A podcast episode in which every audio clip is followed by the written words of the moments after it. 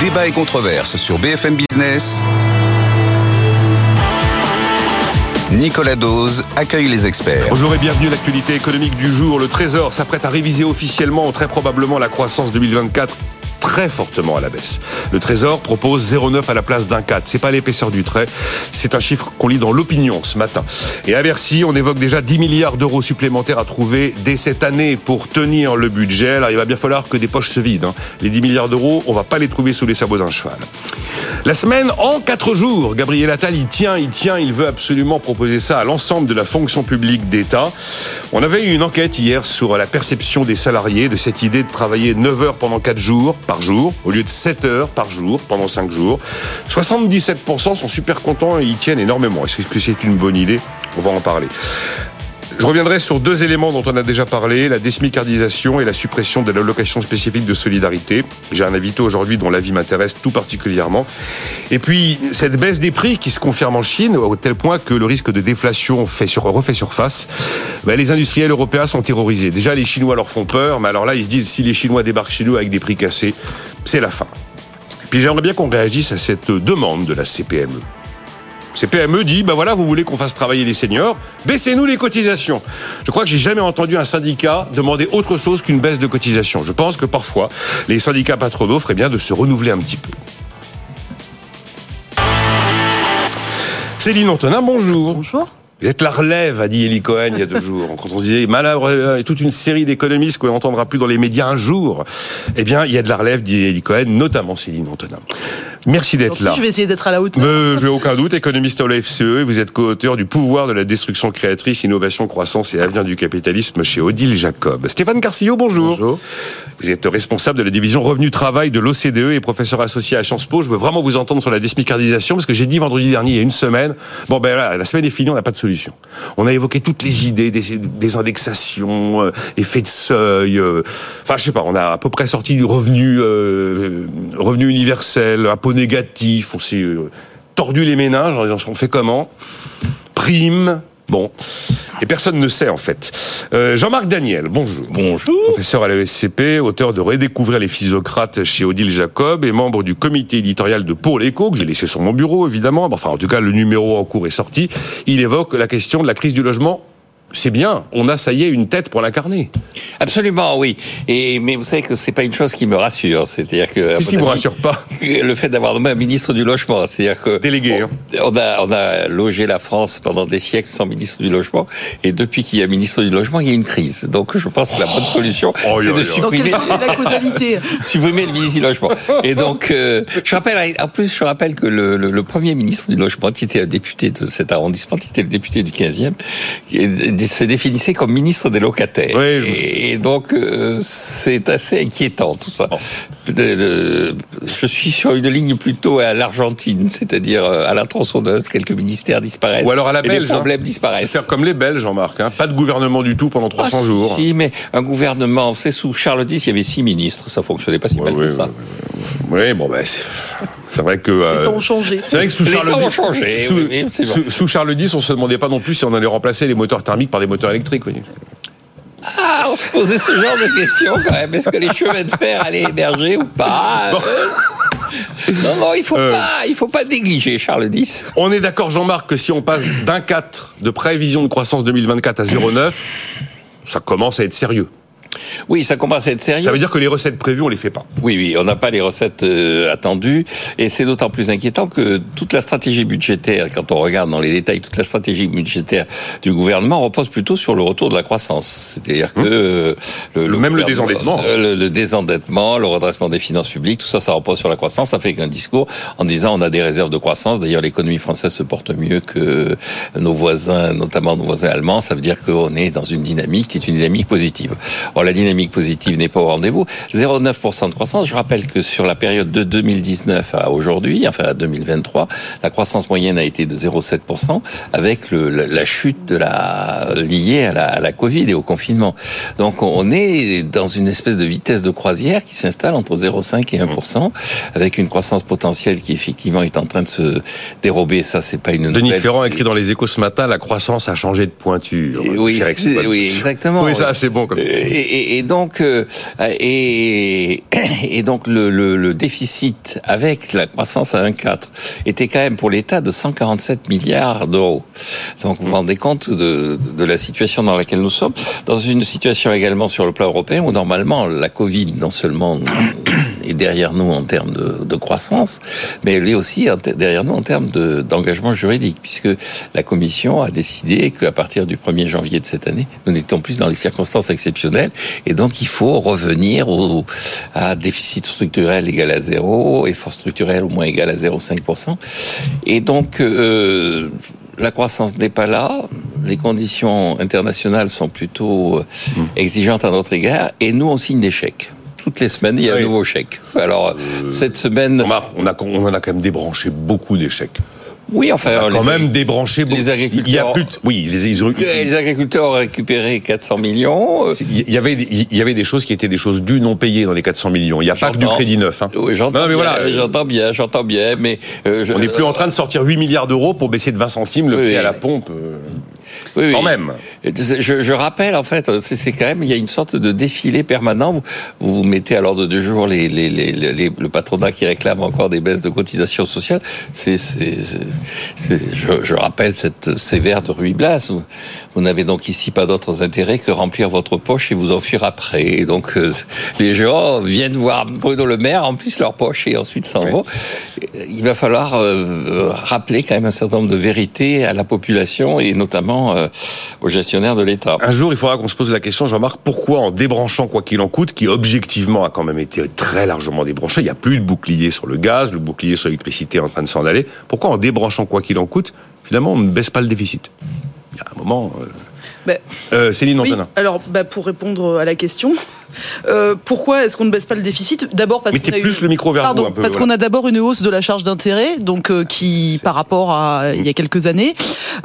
Donc ça, c'est la première raison. La deuxième, c'est que on a effectivement une croissance qui est faible, hein, 0,8, 0,9. Alors bon, le gouvernement s'en rend compte, c'est bien, mais en fait, enfin les prévisions Banque de France, Insee et OFCE déjà il y a six mois, nous on prévoyait 0,8. Donc en fait, je vois que on avait raison. Enfin, je ferme la Euh, donc il y a aussi le creusement euh, du solde conjoncturel justement, puisque en fait il y, a, deux choses. Hein, donc dans le déficit, il y a le solde structurel et le solde conjoncturel. Et le conjoncturel, c'est ce qui est lié justement à la conjoncture. Donc elle est moins bonne. Donc effectivement, ça euh, renchérit encore le déficit. Et par ailleurs, ce que euh, ce qu'on disait, c'est qu'on a effectivement supprimé des mesures, mais en fait, on a supprimé des mesures qui étaient de l'ordre de 11 milliards d'euros, hein, pardon, de 11 points de PIB entre 2020 et 2023. On a injecté 11 points de PIB dans l'économie. Et en fait, ce que les économies viennent uniquement d'un débranchage, mais il n'y a pas de nouvelles mesures d'économie.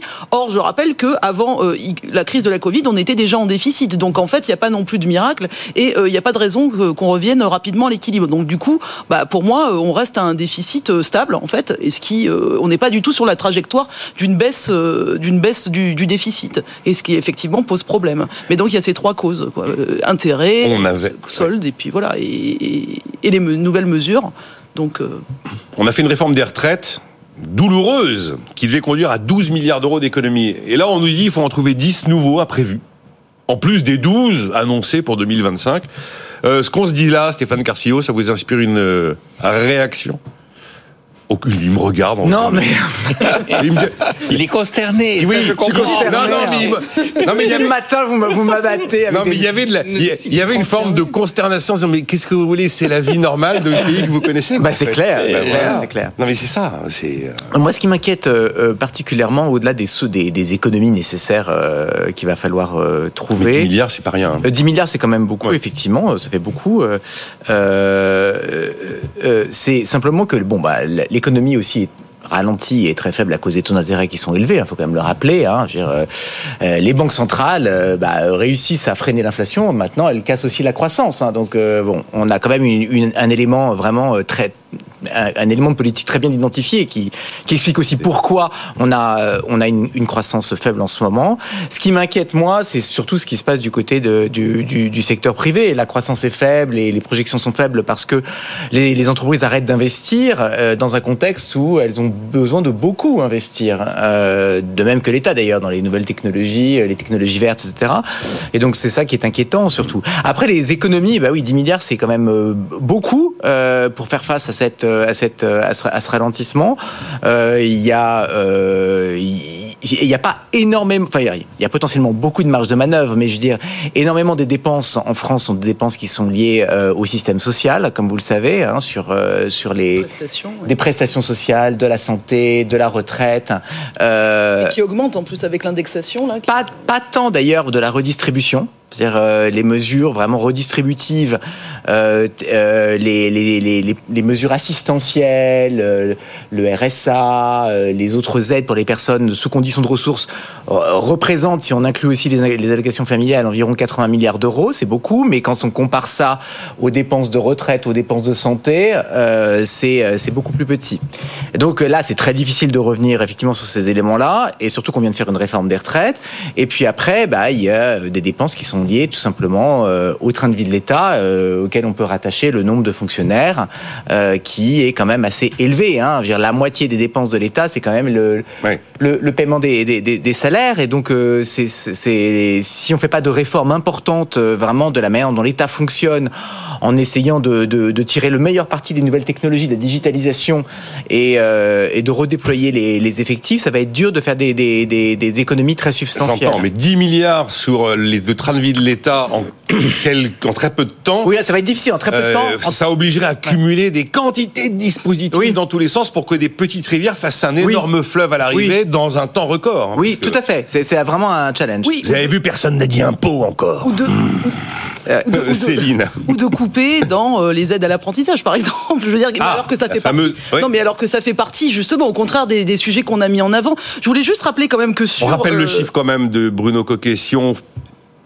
Je dirais, sort par exemple les bacs plus 4, 5, Voilà. on peut économiser plusieurs milliards. Plusieurs milliards. sur Donc en une fait, année. sur les 10 Bon. milliards, euh, voilà. Ouais, non, non, mais on, c'est vrai. on peut trouver des, des marges de manœuvre. Je voulais juste rappeler une chose, c'est que euh, c'est vrai que l'effet de la hausse des taux d'intérêt doit pas euh, être négligé, parce que en fait, nous, quand on fait notre calcul de croissance à l'OFCE, donc ce qu'on fait, c'est qu'on regarde ce qu'on appelle la croissance spontanée, c'est-à-dire la croissance hors choc qu'on aurait pu avoir si on avait suivi une trajectoire normale. Donc c'est le potentiel plus euh, le rattrapage, disons, et on serait à peu près à 1,7, donc 1,7% de croissance. Or là, qu'est-ce qui se passe? C'est qu'en fait, il y a 0,9 points pour nous qui sont liés à la hausse des taux d'intérêt, donc passé et euh, actuel. Donc c'est dire qu'on a quasiment la moitié de la croissance qui est amputée par cette hausse des taux, c'est ce qui est quand même assez massif. Alors c'est vrai sur l'investissement logement, c'est vrai sur l'investissement effectivement des entreprises. Donc il y a vraiment cet effet, euh, cet effet massif. Un, un autre élément. Stéphane. En termes d'idées, Oui, oui. vraiment, de, Non, boîte brainstorming sur les économies. Il y a évidemment les dépenses de l'apprentissage qui sont mal ciblées. euh, ça, c'est un premier point.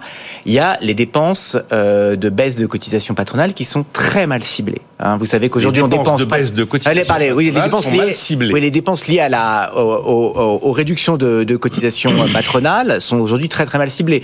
On va- développer un petit peu, ça m'intéresse. euh, Aujourd'hui, on développe, il y a 15 ans, euh, les, ce qu'on appelait les, les, les allègements Fillon, les allègements sur les bas salaires, ça représentait 20 milliards d'euros. C'était beaucoup. Bon. Depuis, on a fait euh, le pacte de responsabilité, le CICE. Tous les allègements se sont déplacés bien au-delà du ciblage initial qui faisait qu'au-delà de 1,6 fois le SMIC, il n'y avait plus d'aide auprès des employeurs en termes de baisse de cotisation. Et maintenant, on est passé à des aides qui vont jusqu'à au-delà de trois fois le SMIC. D'accord? Donc on a ratissé tellement large qu'aujourd'hui la facture c'est 90 milliards. on est à 90 90 J'avais milliards. 70 en tête. Et 90 milliards pour un résultat en termes d'emploi dont on sait très très bien qu'il est euh, quasiment nul au-delà de deux fois le SMIC.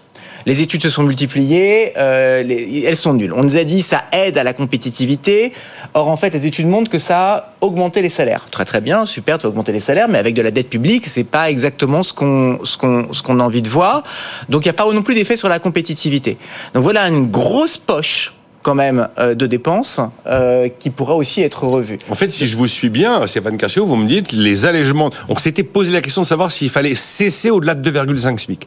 Et vous me dites que même au-delà d'1,6, ça n'aurait jamais dû voir le On jour. va dire, grosso modo, on n'est pas, euh, on n'est pas, on n'a pas une précision absolue, mais on sait qu'autour de deux, au-delà de deux Ouais, fois le de SMIC, grosso modo, euh, on voit plus d'effet emploi. Et puis il y a plus les effets de seuil que ça peut créer. En plus, Ah, mais les effets de seuil, ça les crée, ça, Les allègements, ça, je veux dire, c'est bon. Voilà. Et donc, euh, et donc, voilà, je pense que typiquement. Bah là, on a nos 10 milliards avec l'apprentissage. et vous- À très court terme, je pense Ah qu'on bah, a nos 10 milliards. Après, euh, je oui, pense que si on veut aller au-delà et faire plus d'économies, il faut revenir sur la manière dont l'État fonctionne. Ah non, mais voilà. bien sûr, Ah, mais il y a sans doute des Le millefeuille fond, administratif, les, etc. Et voilà. Vous avez vu, Gabriel Attal va supprimer les comités qui se réunissent jamais. Comité Théo. Bon, quand ils se réunissent pas, ils coûtent rien. Donc, euh, Oui. Bon, mais, Les comités euh, Théodule. Les comités Théodule. Euh, Jean-Marc, euh, j'ai un invité cette semaine qui m'a dit le taux de dépôt de la BCE aurait déjà dû reculer. Sous-entendu, il faut y aller là. faut pas attendre que la Fed ait dit que euh, qu'on ait passé l'été pour voir les derniers les derniers indices de prix à la consommation et puis les hausses de salaire parce qu'on sait jamais si d'aventure il y avait. J'en ai beaucoup qui pensent que là il faut vraiment y aller. Sinon on va décrocher. Euh, Alors, je pense qu'effectivement, alors je l'ai dit à plusieurs reprises sur ce plateau, et je pense que comme il n'y avait pas d'inflation, il ne fallait pas augmenter les taux comme on l'a fait. Et donc, on a augmenté les taux effectivement pour corriger une aberration qui était les taux négatifs ou les taux très très faibles. Maintenant, on est arrivé à une nouvelle aberration qui sont des taux qui sont punitifs.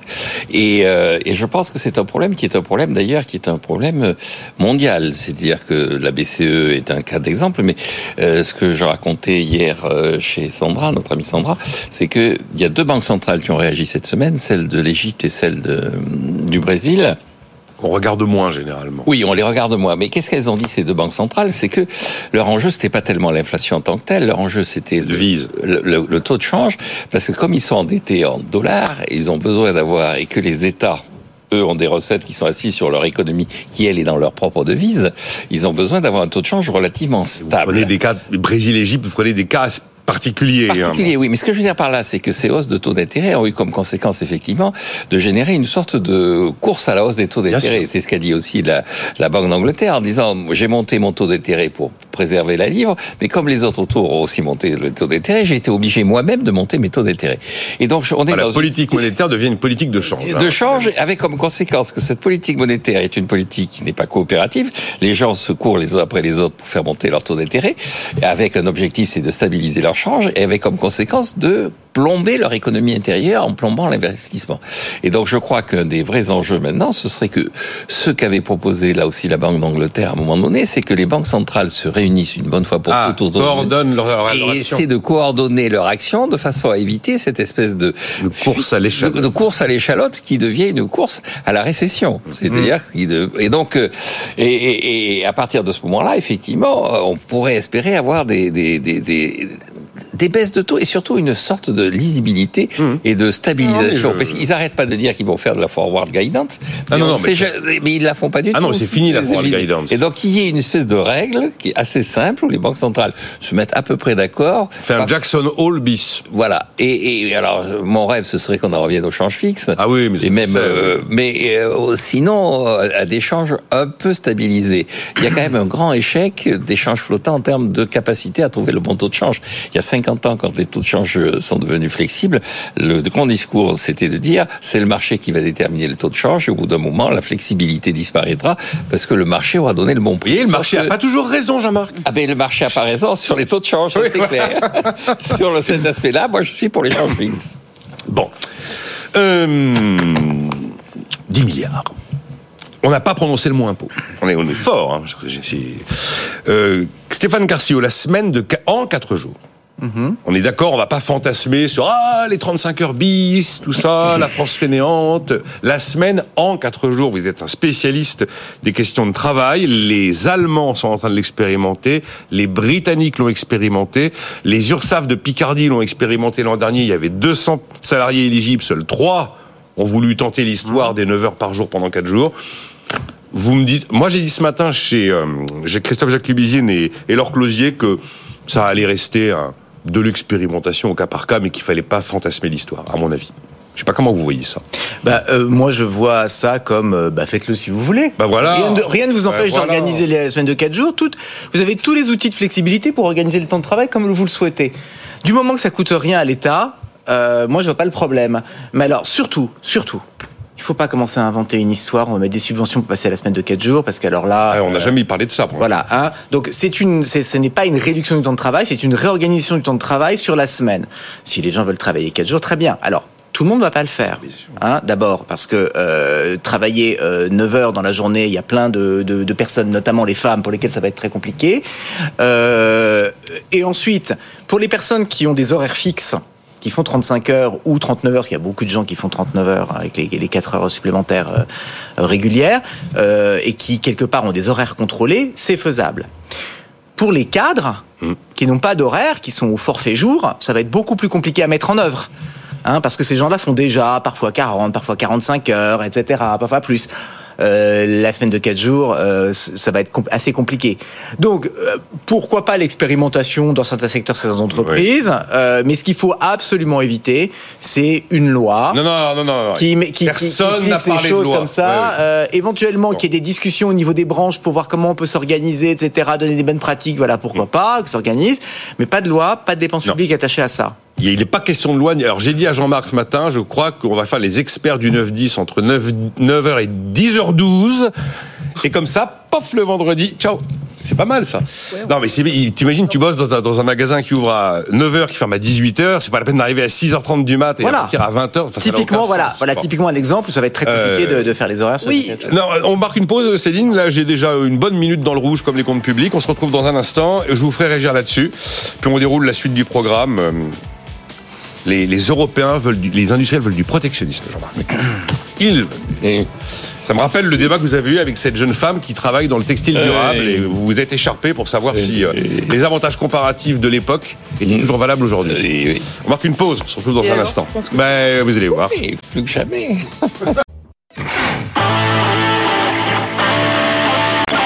Débat et controverse sur BFM Business.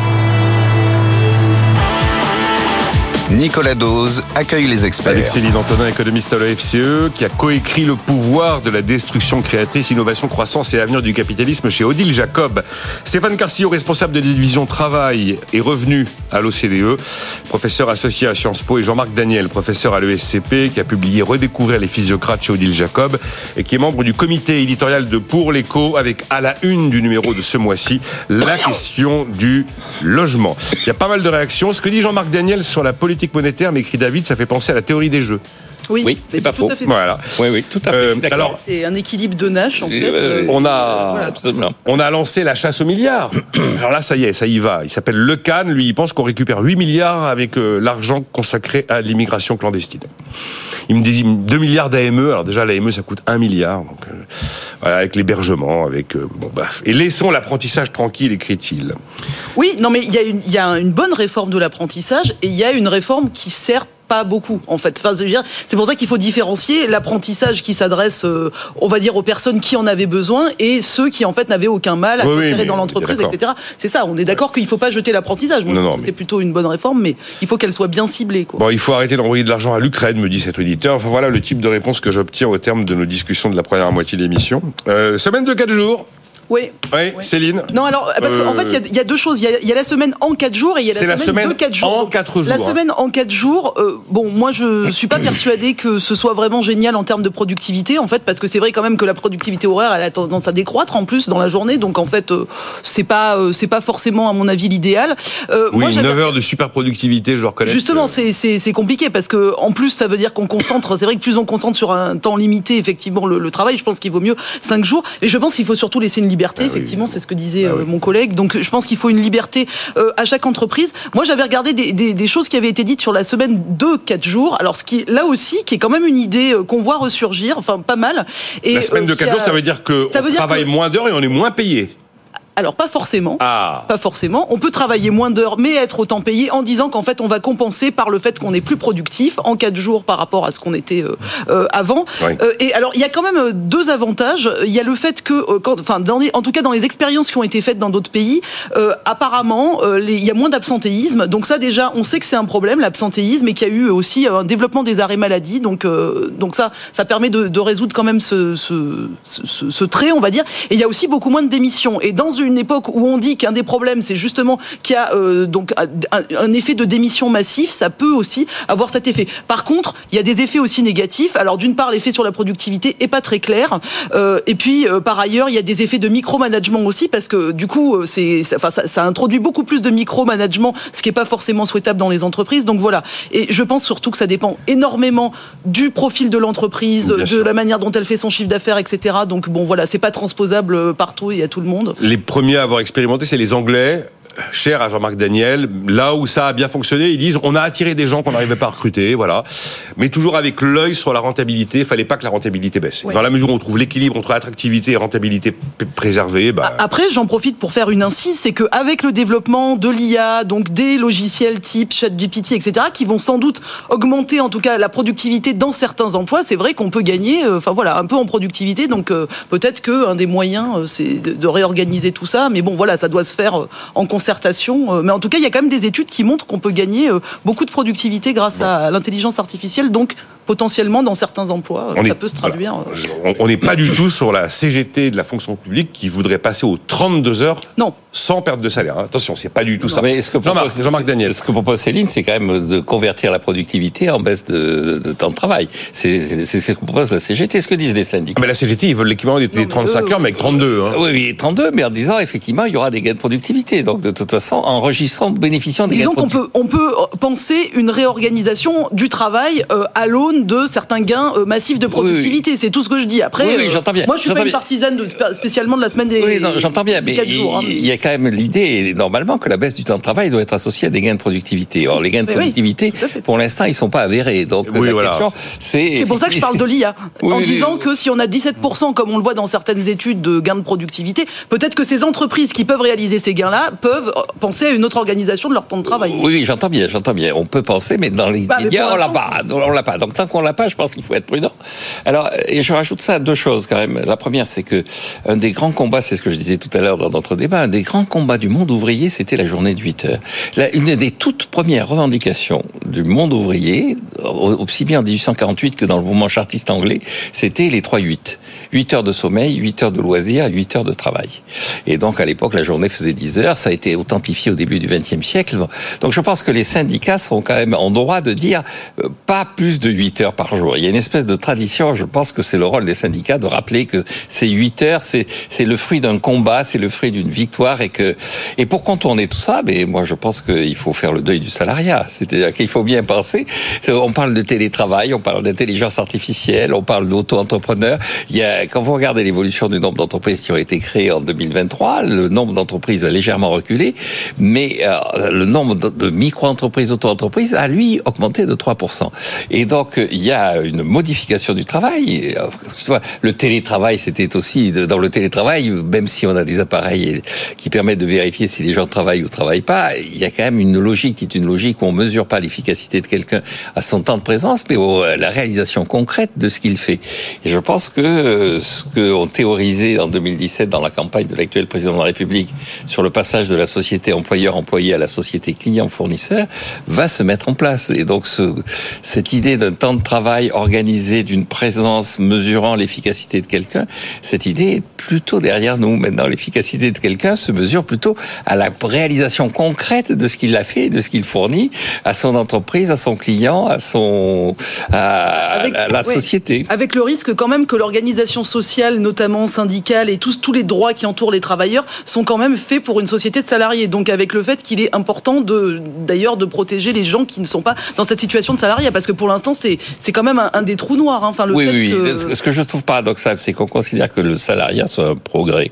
Là aussi, quand on lit Marx, ou quand on lit ce droit à la paresse de Lafargue, qui est devenu un des... 1880. la oui, fin, oui, euh, et donc Paul Lafargue, Lafargue. c'est devenu un des livres de référence Oui, là, oui. dans tout le monde. On dit ça, on a le droit à la paresse, donc on en parle Ah, sans oui, le s'en est inspiré. Et, et donc, ce qu'il dénonce bien, c'est le salariat. C'est-à-dire, la- l'abomination absolue, c'est le salariat. Jean-Marc, euh, L'esclavage moderne, c'est le salariat. Vous avez Et vu tout- vous avez on vu dit, tout- oh là là, il faut préserver le salariat. Je dis non. Bon, il faut inventer non. une nouvelle société qui est Vous- Bah, je conforme pense que le salariat est une forme de protection quand même, parce que c'est l'entreprise qui Vous porte dites- le risque, alors qu'un auto-entrepreneur c'est lui qui porte son risque. Enfin, donc quand même l'entreprise protège d'une certaine façon le salarié. Vous dites non, mais enfin on a vu dans plein de pays des, des cas particuliers, c'est vrai, euh, d'indépendants qui souhaitaient devenir salariés parce qu'ils considéraient que ils, considéraient qu'en tant qu'indépendants, ils étaient euh, dans une espèce de, de situation borderline euh, par rapport à ceux qui les faisaient travailler et qu'au moins s'ils avaient un, un statut de salarié, ça leur permettrait d'avoir des protections Oui, oui, sociales. bon, Les euh, travailleurs de euh, plateforme sont pas et euh, c'est- aimeraient bien être salariés. euh, Non, pas du Pas tout. tous, pas tous, pas certains, tous, pas certains, tous. certains. Ah, Tous. je vous dans j'en- Uber, j'en- j'en ai sondé hein, des, des chauffeurs de VTC. Il y en a plein qui sont très heureux de pouvoir aller quand Non, ils veulent. Ah non, non, non, écoutez, je, je aimeraient avoir de ce, que vous dites. Effectivement, la majorité des gens ne veulent pas le statut de salarié.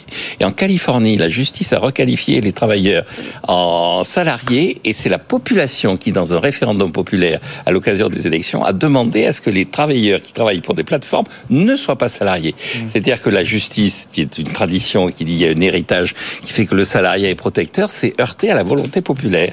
Et je sais pas si ce qui est vrai aux États-Unis serait vrai euh, en France, par exemple. Oui. Ah ben, regardez, il- dans- les, les- les réactions populaires sont pas les mêmes dans tous les pays. Quand vous faites des votations en Suisse pour savoir s'ils veulent travailler moins et avoir plus de RTT, ils votent non. Donc euh, si vous faites ça en France, je pense que euh, le, le- le mot de la semaine dernière, Stéphane Carcio, la désmicardisation. Je vous pose la question principalement à vous. Tous les jours, on en a parlé et tous les jours, on a cherché. On est, je pense qu'on a à peu près évoqué tout ce qui peut être imaginable pour traduire en acte cette posture euh, assumée par le Premier ministre dans son discours de politique générale. Et on, en fait, on est, on est ressorti de là un peu brecouille. Bah alors, je crois que bah, tout simplement parce que les solutions de court terme sont toutes euh, très difficiles à porter euh, politiquement, et que les, les solutions de long terme, on les connaît et elles sont toutes très difficiles à atteindre. Alors, les solutions de long terme, c'est quoi? Euh, bah, C'est en fait la productivité. Donc, c'est le niveau d'éducation euh, de la main d'œuvre. Euh, si on a beaucoup de gens qui sont euh, payés au SMIC, c'est aussi en partie parce qu'on a euh, une forte partie de la population qui n'a pas beaucoup euh, de compétences euh, et qui n'a pas fait beaucoup d'études. Et c'est évidemment extrêmement lié. Euh, c'est, c'est- donc ça, c'est le premier aspect. Les aspects d'éducation, c'est très important. L'autre aspect, évidemment, c'est les gains de productivité plus largement euh, dans le pays. Et donc, le problème, c'est l'investissement. L'investissement dans les nouvelles technologies, la R&D, l'investissement des entreprises. Et on sait qu'en France, notamment parmi les TPE, PME, on n'a pas suffisamment d'investissement. Et donc ça, ça aide pas à faire de la productivité parce qu'en fait, les salaires et la capacité à relever les salaires, c'est avant tout euh, tirer euh, des gains de productivité. Donc, euh, quelque part, structurellement, j'ai envie de dire, la désmicardisation de la France, c'est avant tout un problème de productivité et donc d'investissement à la fois dans les technologies et dans l'éducation. Ça, je pense que c'est vraiment la, la, la, la, la, big picture, vraiment la, la vue d'ensemble. Après, à court terme, qu'est-ce qui s'est passé? En France, on a toujours eu entre 10 et, et, et, et 15 de, de, de, personnes qui sont rémunérées au SMIC, ce qui est plus élevé euh, que chez nos partenaires, où on est plutôt entre euh, 5 voire, voire moins, et peut-être maximum 7-8% euh, la France a fait toujours le choix d'avoir un SMIC euh, assez élevé et surtout il est indexé, comme vous le savez, il est indexé à la fois sur l'inflation et sur la moitié des gains de pouvoir d'achat euh, des, euh, des, des, des employés, des ouvriers. Ce mécanisme de- de- de- de- de- d'indexation a fait que, avec euh, la- l'augmentation de l'inflation qu'on n'avait pas vue depuis les années 70, à des- dans des proportions aussi importantes, le, le mécanisme d'indexation s'est en- enfin, s'est emballé. Oui, il a fait ce qu'il devait faire. Hein, C'est-à-dire qu'en a fait, eu il a, jusqu'à 4 hausses dans l'année au lieu de 2. voilà, avec un, avec un système d'indexation qui fait que dès qu'on dépasse 2% d'inflation, même dans l'année, hop, une petite augmentation. Bon, bah, le SMIC est allé plus vite que, Que la la musique des autres salaires. Et donc, euh, à un moment donné, il faut euh, bah, soit que vous ralentissiez le rythme du SMIC dans ces circonstances exceptionnelles. C'est-à-dire que vous dites à un moment donné, bon bah, il faut pas qu'il aille quand même trop vite parce que les autres salaires doivent aussi pouvoir suivre, parce qu'il n'y a pas que les salariés au SMIC qu'il faut qu'il faut qu'il faut protéger. Il faut aussi protéger les ceux qui sont à 1 1 1 2 1 3 SMIC et qui voient leur carrière complètement écrasée. Euh, donc ça, euh, on peut on peut essayer de revoir ces mécanismes d'indexation, La leur formule de modalité, calcul, quoi. la formule, son, son application, les circonstances exceptionnelles, les, euh, les précautions qu'il faut prendre, etc. C'est la première chose. Deuxième chose, redynamiser aussi la négociation euh, de branche parce qu'il y a beaucoup de branches dans lesquelles la négociation est très très dure. Euh, les minima sont complètement écrasés. La seule chose que font les branches quand elles se réunissent, c'est qu'elles remettent le premier niveau de branche au niveau du SMIC et après basta. Euh, voilà, donc euh, il faut aussi redynamiser un peu ces, ces négociations de, de branches, peut-être en créant une incitation, non pas une subvention, mais peut-être pour celles qui ne sont pas du tout à jour, une baisse des aides qui sont justement versées sur les bas salaires. Donc Ah bah ça, oui. on peut imaginer Ça, sera quelque chose motivant, oui. qui permet de détendre Ouais. un petit peu euh, le, le, le, le, Mais même en faisant ça, je pense qu'on restera compte tenu On va pas de- tomber à 10% des actifs au SMIC, quoi. Ouais, on ne tombera pas certainement pas à 5% comme on a euh, aux Pays-Bas euh, ou en Australie, par exemple, qui ont des salaires minima élevés. Quand on regarde, en parité de pouvoir d'achat, en, en niveau absolu élevé, mais avec très peu de, de gens qui en fait sont payés à ces, salaires, minimums, parce qu'en fait les gens sont plus productifs en moyenne. Euh, donc euh, voilà. Euh, donc on est, pris dans cet étau-là, et je crois que la solution, elle est surtout sur le fond une solution de, long terme. Après, il y a ceux qui vous diront, tiens, si on faisait comme tous ces pays d'Europe qui n'ont pas de salaire minimum et qui donnent ça à la négociation collective avec des effets tout, à fait vertueux. Les Danois, il n'y a pas de salaire minimum, c'est la négociation collective qui détermine le salaire minimum et on est à 15 euros de l'heure. Alors ça, c'est une solution. Mais, mais on fera pas ça chez nous, vous imaginez Voilà. Ça voudrait dire d'abord, t'annonces fin du SMIC. D'abord, fin du SMIC, tu- Donc dans les pays, ouais, dans les pays très sociaux du nord de l'Europe, il est hors de question que l'État fixe un SMIC, hein, euh, quand même euh, national. C'est-à-dire que c'est la prérogative et, ils ont raison. La fixation des salaires, c'est la prérogative des partenaires sociaux. C'est de la négociation, voilà, y compris au niveau des branches. Et donc pour eux, c'est à eux de le fixer. Euh, alors une des solutions qu'on peut envisager, qui avait été euh, envisagée par le groupe d'experts euh, euh, sur le SMIC proposé, c'était de dire bah voilà le SMIC augmente, mais il augmente comme les niveaux- premiers niveaux de branche. Le problème, c'est qu'avec cette solution, c'est qu'en France, on ne sait pas trop ce que ça va donner, ça. Euh, parce que quelle branche? On a beaucoup de branches qui fonctionnent pas très très bien. Du coup, ça peut être tiré par certaines branches. Donc, le problème de la de la France, non, c'est mais que ça n'y arrivera pas. ça. c'est que c'est que c'est assez compliqué parce que notre nos négociations de branches sont très hétérogènes. Et on a beaucoup d'endroits où ça fonctionne très mal. Donc, euh, bon. Non mais je préfère, bon, je, je, je, je- je m'arrête à fin du SMIC qui n'arrivera pas et je garde le début de la, de la démonstration. Bon, en tout cas, c'est oui, c'est pas, c'est pas un truc simple, c'est clair. Euh, Non, je voudrais juste faire alors allez-y, Jean-Marc Daniel. deux remarques par rapport à ça. Je pense que l'affaire de la, c'est la première fois que dans un discours de politique générale, un premier ministre parle de ça. D'habitude, en trappe à général- bas salaire, on a souvent évoqué. Oui, non, Enfin, non, non, Peut-être non, pas non, en discours de politique oui, générale. Oui, et puis il n'a pas parlé l'expression de désmircardisation. Ouais. Ils n'ont pas développé le- le- le- l'argument, parce que ce qui est intéressant, c'est pourquoi il parle de ça, Gabriel Attal. Alors, il explique qu'effectivement, il y a de plus en plus de gens qui sont payés au SMIC et qu'il y a une espèce d'écrasement des hiérarchies, et une absence de reconnaissance du travail, Oui. par le fait que tout le monde finit par avoir le même statut et le même destin au Oui. travers du SMIC. Alors, effectivement, il y a, à- il y a 15 ans, le, le- il y avait 10% des salariés, on avait franchi juste le seuil des 10% de salariés qui étaient au SMIC. Maintenant, on est à 17-18%, avec un impact sur pratiquement euh, 25 à 30% de la population salariée qui, quand le SMIC bouge. Bon. Alors, qu'est-ce qui s'est passé? Il s'est passé qu'il y a eu des hausses de prix. Effectivement, c'est-à-dire que le, le- le- normalement, dans ce pays, les salaires doivent être déterminés par le marché, c'est-à-dire par la productivité. Stéphane l'a dit. Sauf que les salaires, ils sont déterminés par Monsieur Poutine et par Monsieur Ben Salman. C'est-à-dire, ils sont déterminés par Saoudite. par des événements extérieurs. C'est-à-dire que non seulement les salaires ne sont pas déterminés par le marché, mais ils sont même plus déterminés par nous. Ils sont déterminés par des événements extérieurs. Donc on dit il y a problème, il faut faire quelque chose. Mais à partir du moment où le problème va disparaître, c'est-à-dire à partir du moment où on a des taux d'inflation qui reculent, à partir du moment où on a Enfin là, le niveau du SMIC, on va pas le baisser maintenant. hein. non, on va pas le Ouais. baisser, mais l'augmentation va pas être aussi rapide que ce qu'elle a été. Non, et donc, clairement. effectivement, il va y avoir de nouveau une détente qui va apparaître. Oui.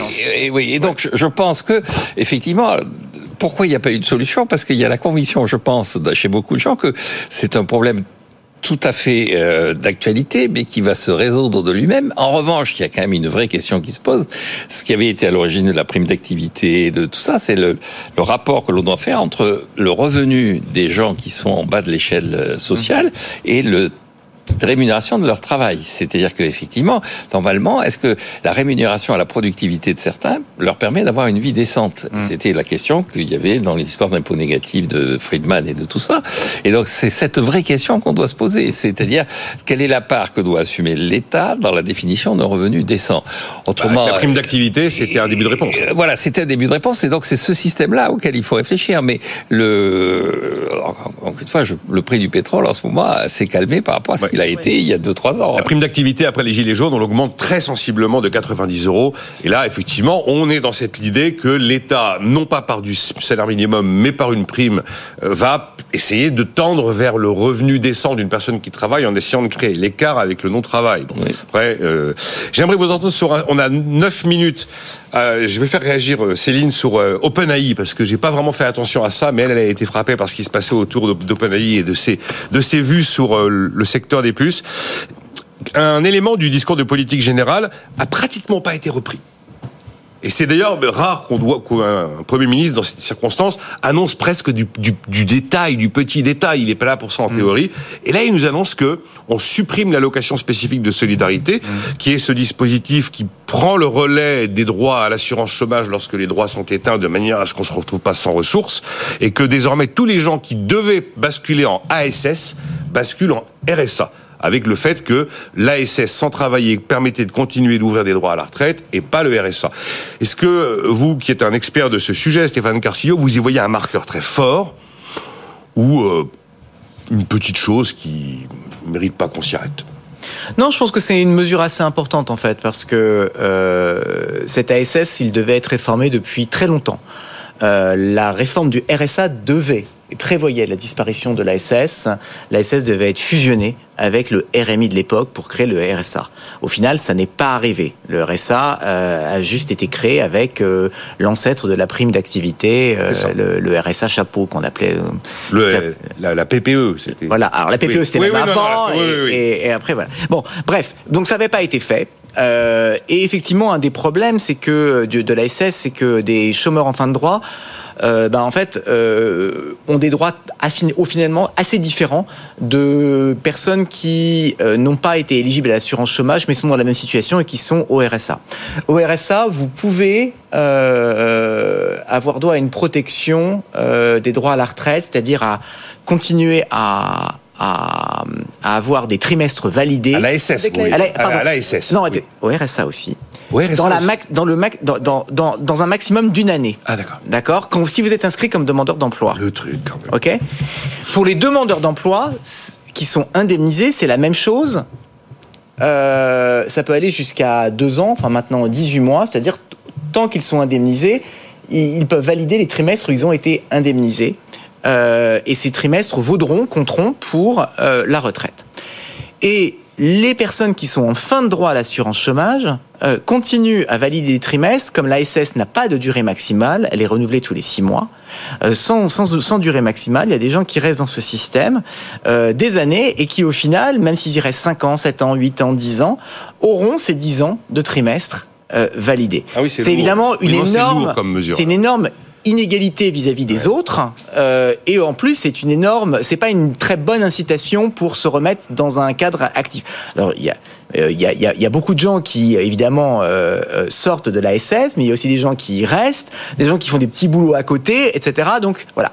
Donc ça fait partie du paquet de mesures qui vise à réinciter euh, euh, les gens à reprendre un travail rapidement à la suite des réformes de l'assurance chômage. C'est très complémentaire des réformes de l'assurance chômage dans un contexte où même si le marché du travail ralentit fortement, les créations d'emplois stagnent, on est dans un système euh, aujourd'hui dans une situation tout à fait euh, euh, euh, exceptionnelle où les tensions de recrutement demeurent.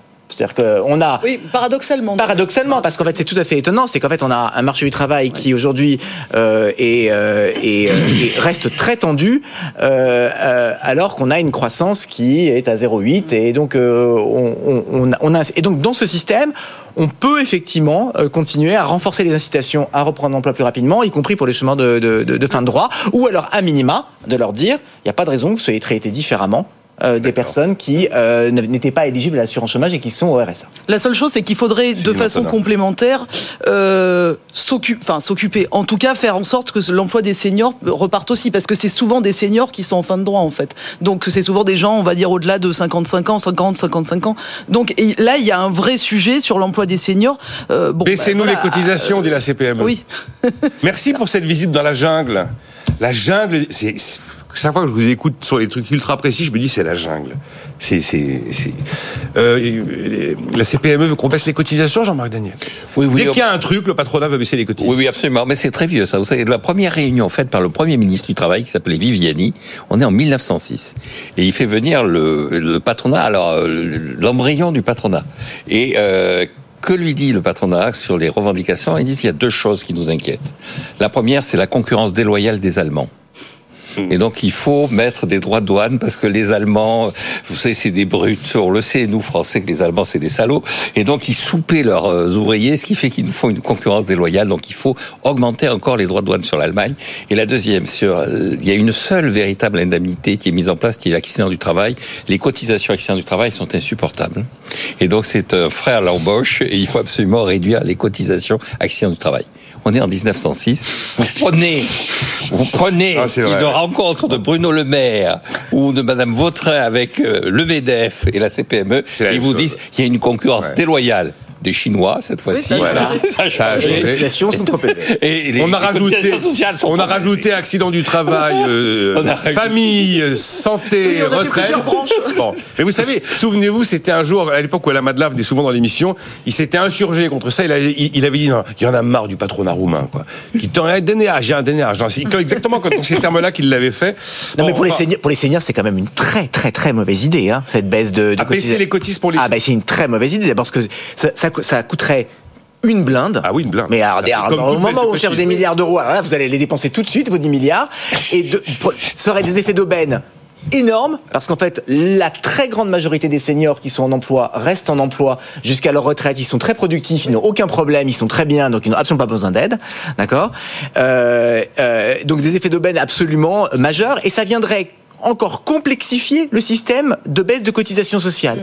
Alors, il faudrait mixer ça avec ceux sur les bas salaires. Donc, euh, en gros, Bon, allez. non mais là, franchement, euh, circuler, il y a rien à voir. Euh, surtout, euh, ne pas retenir cette idée. Quel manque d'imagination. Ah oui, quand même. Euh, on a 2 minutes 20. C'est pas beaucoup, Céline, mais ce sont 2 minutes 20 quand même.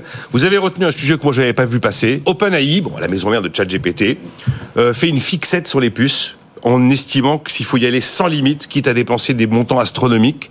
Ça vous a inspiré quoi, cette histoire? En fait, ça m'a inspiré que euh, la question des puces et des semi-conducteurs en général est quand même très, enfin assez majeure et euh, c'est vraiment un enjeu stratégique aujourd'hui euh, dans le monde justement euh, on parlait de l'intelligence artificielle euh, donc dans ces entreprises dans cette course à l'intelligence artificielle. Donc on sait qu'il y avait une course notamment entre la Chine et les États-Unis et que là en l'occurrence il semble y avoir quand même une longueur d'avance des États-Unis et ça j'avoue que ça fait partie des fragilités chinoises euh, parce que euh, les Chinois ils sont bons en en aval de la chaîne donc de, production de puces, c'est-à-dire ils sont bons pour assembler, ils sont bons pour fabriquer. Par contre, tout ce qui est la conception, tout ce qui est le design et autres, là c'est plutôt des entreprises américaines. Et en fait, ils ne sont pas encore arrivés du tout à la frontière technologique qui est de 3 nanomètres en fait, donc euh, pour euh, pour les puces, ils sont plutôt à 7. Alors ils ont fait beaucoup de progrès, ils étaient à 30, donc ils ont déjà bien baissé, mais en fait ils sont encore loin de cette frontière technologique qui est euh, détenue par leurs concurrents.